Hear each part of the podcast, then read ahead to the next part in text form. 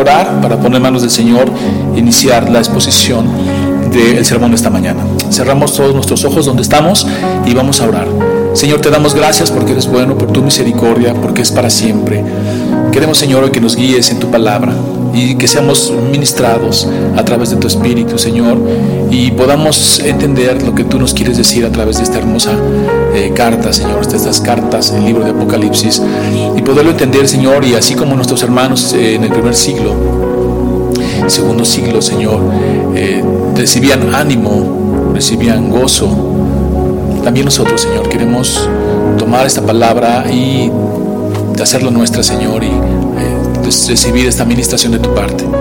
Llévanos en tu palabra, en tu espíritu, en el nombre de Cristo Jesús, Señor nuestro. Amén.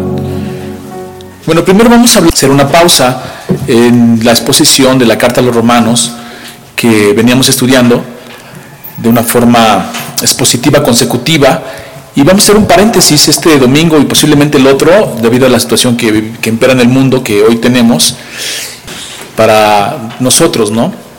Y al estudiar Apocalipsis y ver cómo es que eh, hay unos silencios en la historia, unos silencios de Dios, que parece ser que no está obrando, incluso parece ser que no nos escucha, pero es todo lo contrario.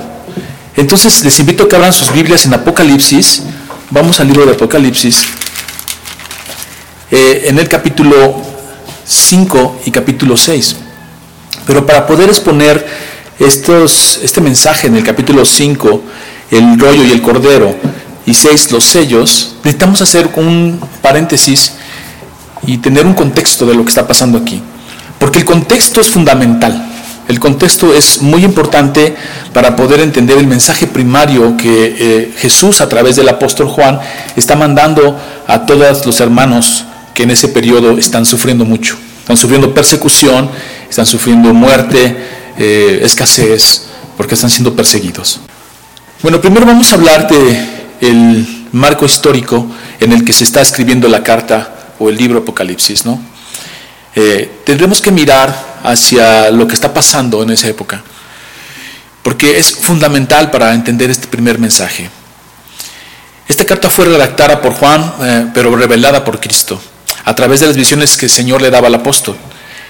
El contexto es relevante, eh, es importante, porque, porque es una época donde se está sufriendo mucho, es una época con gran tribulación. Y al parecer, como lo habíamos dicho, Dios no escucha, Dios guarda silencio. Podría dar esa gran impresión, que estás en aflicción, estás en tribulación, están sucediendo cosas, y parece ser que Dios está quieto. Pero esto le pasaba a los mismos hermanos en la época de Juan. Los cristianos en ese periodo, en un periodo, sufrieron 10 grandes persecuciones. Persecuciones directamente por los emperadores romanos. En la época de Juan el emperador era Domiciano.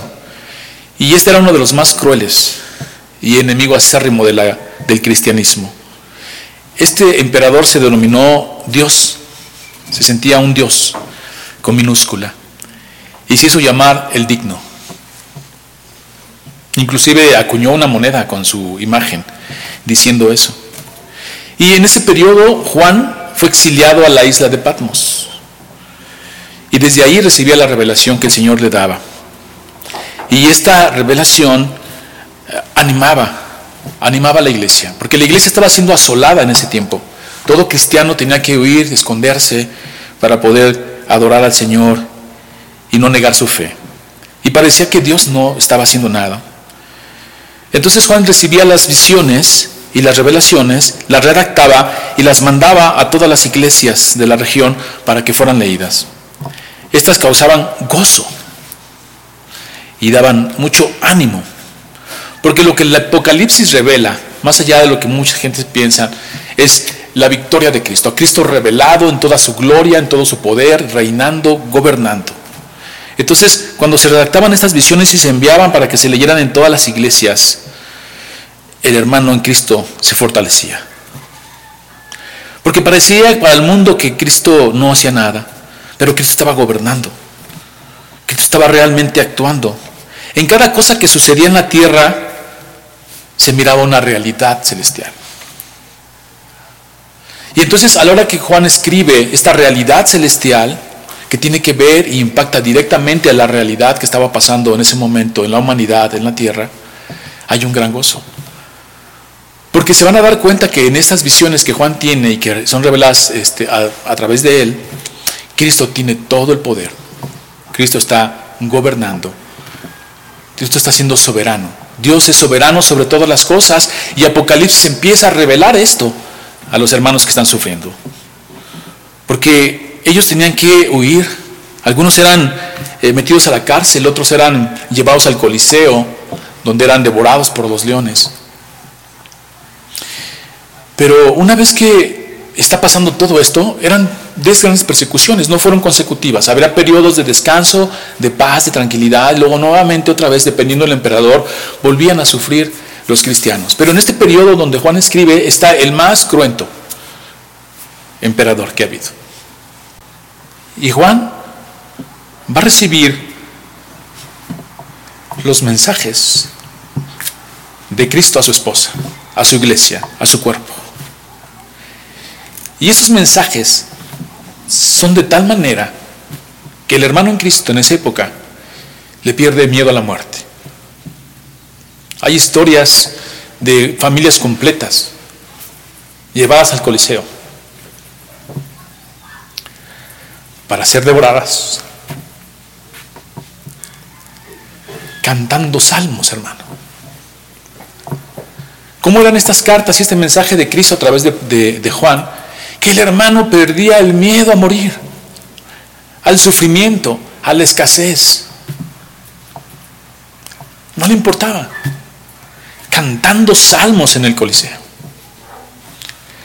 Dándole la gloria al Señor. Entonces, para poder entender el mensaje que este libro de Apocalipsis nos da a cada uno en todo tiempo, sobre todo en el capítulo 5 que quiero, quiero meditar el día de hoy, el capítulo 6, Voy a hacer un bosquejo rápidamente sobre lo que el Apocalipsis da. ¿Por qué? Porque es, eh, es mucha información, hay que irla desglosando poco a poco. Pero voy a ir a pasos grandes eh, hasta llegar al capítulo 5, al capítulo 6. Primero tenemos en el capítulo 1 cómo empieza el Apocalipsis. Y es hermoso porque dice la revelación de Jesucristo. La revelación de Jesucristo que Dios le dio para manifestar a sus siervos las cosas que deben suceder pronto. Y la declaró enviándola por medio de su ángel a su siervo Juan que ha dado testimonio de la palabra de Dios y del testimonio de Jesucristo y de todas las cosas que ha visto. Bienaventurado el que lee y los que oyen las palabras de esta profecía y guardan las cosas en ellas escritas. Y fíjense qué hermoso, hermano, porque el tiempo está cerca. Todo cristiano, y más en esa época, se gozaba. Porque esta palabra primero va a dirigir a ellos y les dice, el tiempo está cerca. Y entonces el cristiano, lejos de sentir temor y tristeza, sentía gozo. ¿Por qué? Porque siempre están en la inminente venida de Cristo. Todo cristiano debe estar listo y preparado para cuando el Señor venga. Que no nos agarre a nosotros como eh, ladrón en la noche, ¿no? Sorprendidos, no. Sino todo lo que pasaba desde el principio, les dice Jesús, el tiempo está cerca. Entonces ellos miran toda su realidad y dicen, ah, esto es una señal de que el Señor viene. Claro, ellos no sabían que iban a pasar más de dos mil años, pero en su corazón ya estaban preparados para cuando el Señor dijera, hasta aquí. Y de alguna manera u otra, el tiempo se acercaba y llegaba a algunos que eran muertos en el Coliseo, asesinados, etc. Porque todos sabían a través de la revelación del Apocalipsis y toda la enseñanza que viene, que se les había dado a todos los hermanos en Cristo, a través de las demás cartas, que una vez que el mono muere y está en Cristo Jesús, va al cielo. Entonces, como Pablo lo dijo, yo ya quisiera estar con el Señor. Entonces, para ellos estas cartas eran de ánimo, de saber que el Señor está cerca. Todo esto que está sucediendo es el Señor está cerca y ir preparando el corazón de cada uno para ese momento. Entonces se alistaban, se preparaban y ese era de gran gozo. Luego de ahí vemos cómo el Señor se va a dirigir y va a dar cartas, ¿no? Salutación a las siete iglesias en el versículo 4. Pero después en el versículo, versículo 9 del primer capítulo hay una visión del Hijo del Hombre. Voy, voy a grandes pasos para llegar al tema de hoy, que es el capítulo 5 y 6.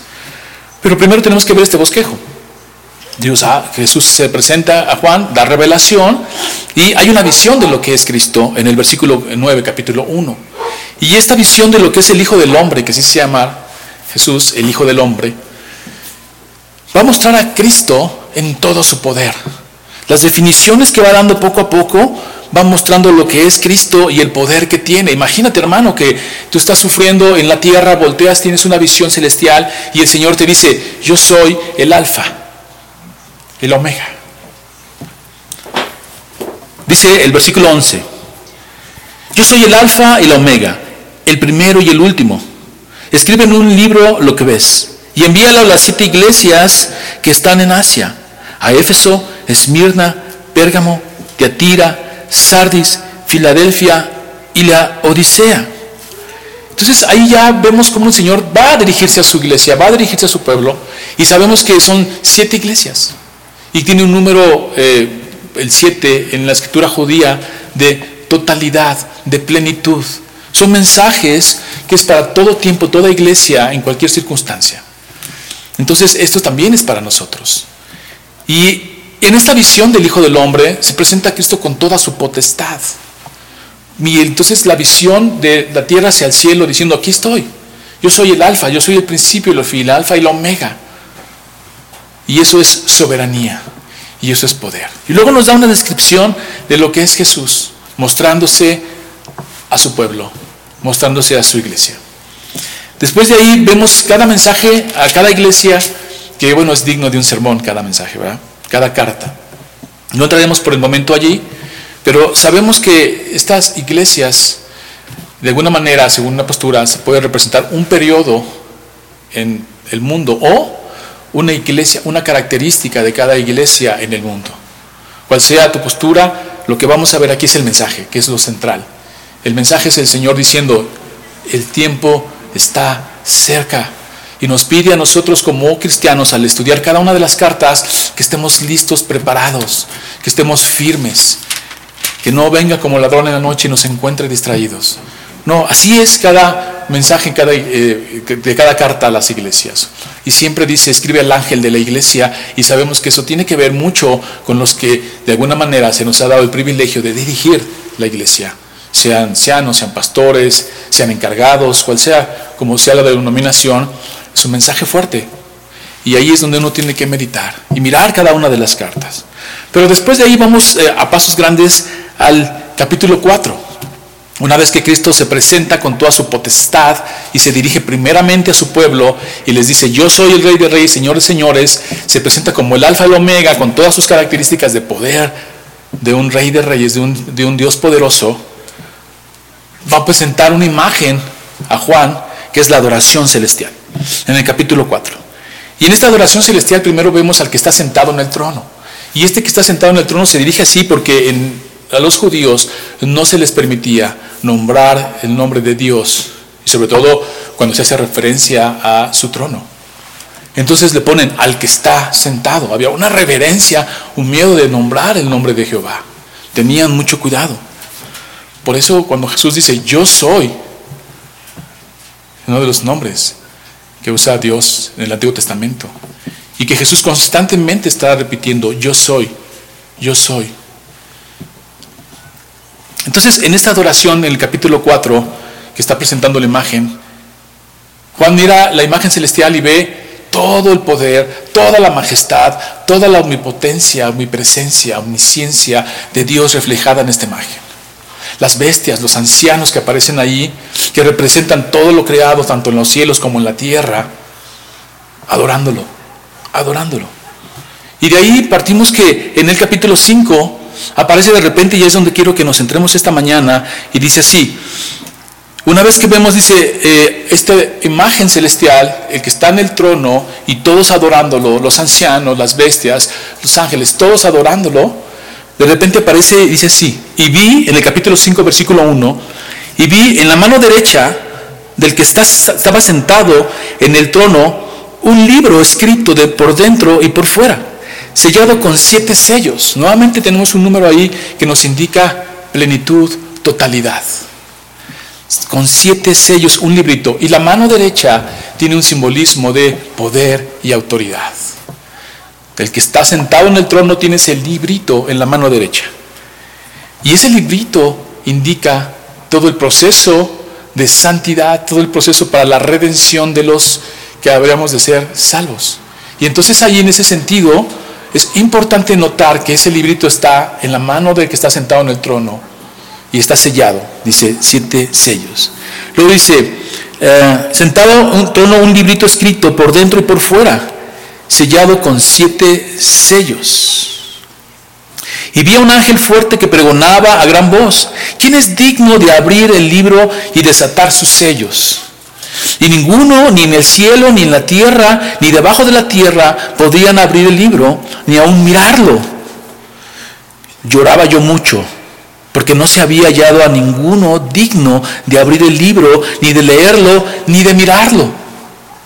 Era algo que redactado por Dios mismo, la historia de la humanidad y la redención en su mano derecha. Pero nadie se hallaba y Juan lloraba, lloraba. Y uno de los ancianos me dijo, no llores, he aquí que el león de la tribu de Judá, la raíz de David, ha vencido para abrir el libro y desatar sus siete sellos. Y miré y vi que en medio del trono y de los cuatro seres vivientes y en medio de los ancianos estaba en pie un cordero como inmolado, que tenía siete cuernos, que habla del poder, del reinado del Dios de reyes, rey de reyes, señor de señores, y siete ojos que habla de su potestad de poder mirar y estar en cualquier lugar, de su omnipresencia, los cuales los siete espíritus de Dios enviados por toda la tierra, dice, los cuales son, son eh, los cuales son los siete espíritus de Dios enviados por toda la tierra. Y ahí entendemos que siete también es totalidad, es el Espíritu Santo en plenitud allí. Pero es importante que hacer un paréntesis y ver cómo es que, ¿por qué lloraba Juan? ¿Por qué lloraba Juan al ver que ese rollo estaba en la mano derecha del que estaba sentado en el trono? Y decimos, reitero, la mano derecha es poder, autoridad, potestad. Pero lloraba Juan. Lloraba Juan porque ese rollo en las manos del que estaba sentado, sentado en el trono y que nadie era digno de abrir, significaba juicio para toda la humanidad. Por eso lloraba Juan. ¿Dónde estaría la redención de todos los que mueren y viven en Cristo si ese rollo seguía en esa mano? Sin embargo, le dicen, no llores, Juan, no llores, porque el león de la tribu de Judá ha vencido. Y cuando voltea ve un cordero, y es Cristo. Y vino y tomó el libro de la mano derecha del que estaba sentado en el trono. O sea, Cristo va y toma ese libro. Y cuando hubo tomado el libro, los cuatro seres vivientes y los veinticuatro ancianos se postraron delante del Cordero y todos tenían arpas y copas de oro llenas de incienso, que son las oraciones de los santos. Eso es hermoso, hermanos, porque es ver cómo el Señor ve y escucha nuestras oraciones, lo importante que es. Y luego es como incienso que sube a Él, ¿no? Pero veamos, veamos cómo esto anima a los hermanos que están sufriendo abajo en las grandes persecuciones de los emperadores sobre todo la de Domiciano. Esto es importante, hermano, porque eso les va a dar ánimo. Entonces ven en una visión celestial a Cristo tomando ese libro que nadie podía abrir, que nadie podía mirar, haciéndolo, y entonces todo, todos le dan la gloria, ya no al que está sentado en el trono, sino ahora al que tomó el libro, que es Cristo mismo. Y eso habla de su deidad, de su poder. Pero eso ahora ya no le para el llanto, Juan lloraba, porque no había quien lo viera. La redención se había detenido. Todos moriríamos y iríamos a juicio. Pero en ese sentido, al tenerlo Cristo, ya tenemos un mediador. Ya tenemos a alguien que intercede por nosotros. Y eso le causaba gozo a los hermanos. Ahora el libro está en las manos del Cordero, el que había triunfado, el león de la tribu de Judá, el Cordero inmolado, que ha muerto por ti y por mí, que había cumplido la ley y se ha hecho digno y sacerdote para nosotros.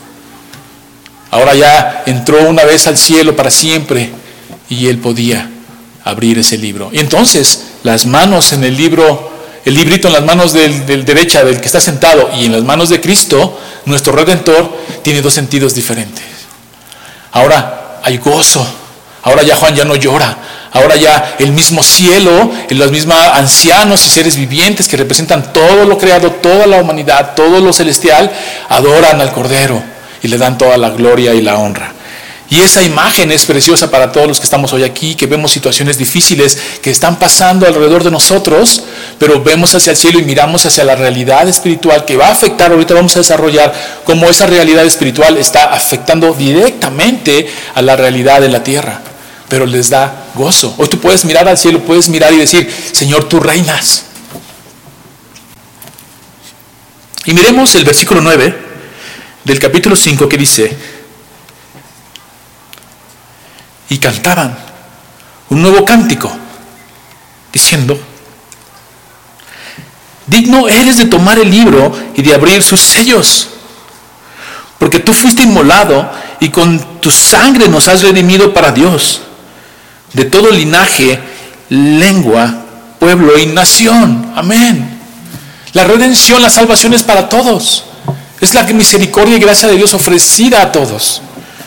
Y miré y oí la voz de muchos ángeles alrededor del trono y de los seres vivientes y de los ancianos, y su número era millones de millones. Pero fíjense, es interesante, dice, miré y luego dice, y oí muchos ángeles alrededor del trono. O sea, ese librito en las manos de Cristo provocó adoración, provocó gozo. Y ese librito en las manos de Cristo no solamente debe provocar, hermano, gozo en el cielo, sino gozo en la tierra, adoración en el cielo, sino adoración en la tierra, porque representa nuestra redención. El justo muriendo por los injustos, el justo pagando por los injustos. Entonces, perdón, nos entró una llamada, seguro va a estar llamando la hermana. Y vean la imagen que queremos mostrar. Dice, y decían a gran voz, el cordero que fue inmolado es digno de tomar el poder, las riquezas y la sabiduría, la fortaleza, la honra, la gloria y la alabanza. O sea, esto está pasando en el cielo y va a reflejar esto en la tierra. Jesús no está, está estático viendo cómo sufrimos, viendo cómo pasan las cosas en el mundo sin hacer nada. Él está recibiendo toda la potestad, toda la gloria, toda la honra, todo el poder. Él gobierna, hermanos, Él reina. Dice, y todo lo creado que está en el cielo y sobre la tierra y debajo de la tierra y en el mar y todas las cosas que en ellos hay, oí decir, al que está sentado en el trono y al cordero, sea la alabanza, la honra, la gloria y el poder por los siglos de los siglos. ¿Se imaginan, hermanos? La visión. Sí, hermano, mientras nosotros estamos aquí en una situación difícil, a lo mejor sufriendo, a lo mejor temerosos, a lo mejor con incertidumbre, en el cielo hay adoración. Porque el que tiene todo el poder y el control de las cosas es Cristo. Y eso animaba a los hermanos. Decían, bueno, ¿por qué estoy sufriendo yo aquí y allá están adorando? Si el que tiene el poder es Cristo. Toda adoración de todos los seres vivientes, toda la creación, adorándolo. Y eso es lo que tenemos que hacer. Saber que aún aquí están reflejándose cosas difíciles, el Señor tiene el control. El Señor tiene el poder. Y el Señor tiene toda la honra y la alabanza. Hagamos lo mismo. Sí, no digo que no, nos, no, suframos como los que no tienen esperanza. Nosotros tenemos esperanza y nosotros tenemos esta visión dada a toda la iglesia en cualquier momento de la historia de la iglesia, en cualquier tiempo, y tenemos que adorar.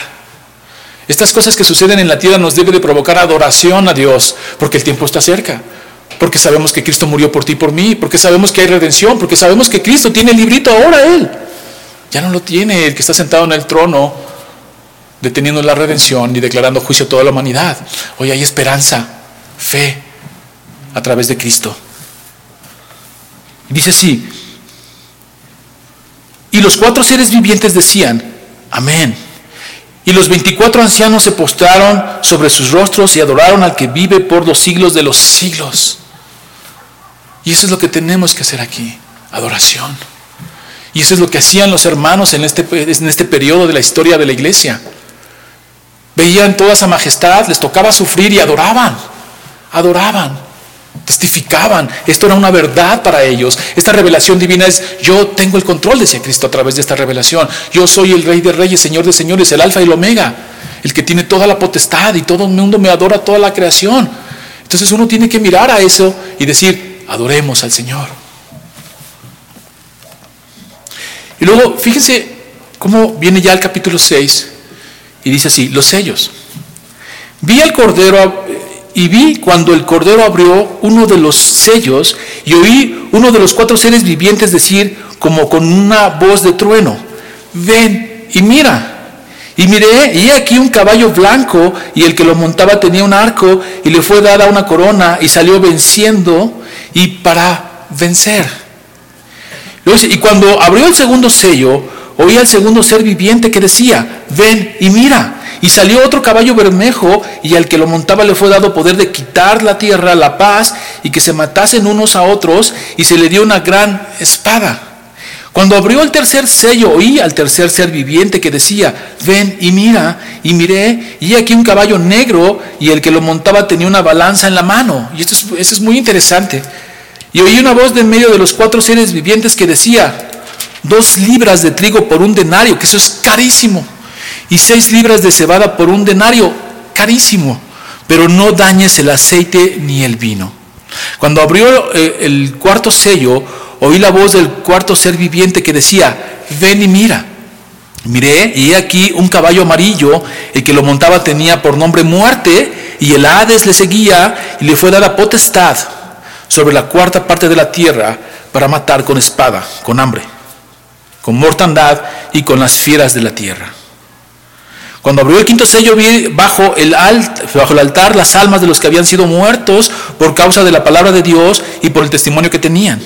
Y que la amaban a gran voz diciendo, ¿hasta cuándo, Señor santo y verdadero, no juzgas y vengas nuestra sangre en los que moran en la tierra?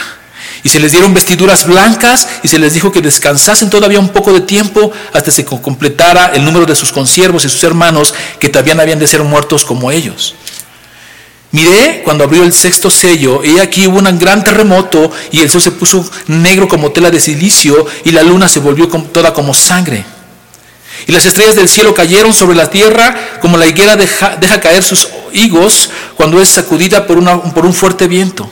Y el cielo se desvaneció como un pergamino que se enrolla y todo monte y toda isla se removió de su lugar. Y fíjense bien qué importante, hermanos. Y los reyes de la tierra, los grandes, los ricos, los capitanes, los poderosos y todo siervo y todo libre se escondieron en las cuevas y entre las peñas de los montes. No vamos a desarrollar toda la simbología eh, que hay en todos estos eh, sellos, pero sí vamos a hacer énfasis en lo más importante de todo esto. El capítulo 6 divide en tres, se divide en tres partes. Los cuatro primeros sellos forman una unidad, los caballos. El segundo segmento describe las almas debajo del altar y representan al pueblo que murió por su fe en el Señor. Y el último describe el juicio y el terror de quienes rechazan a Cristo. O sea, cuando tú lees esta parte de los sellos, primero tienes que tomar en cuenta varias cosas. Una, ¿quién tiene el librito ahora? Cristo.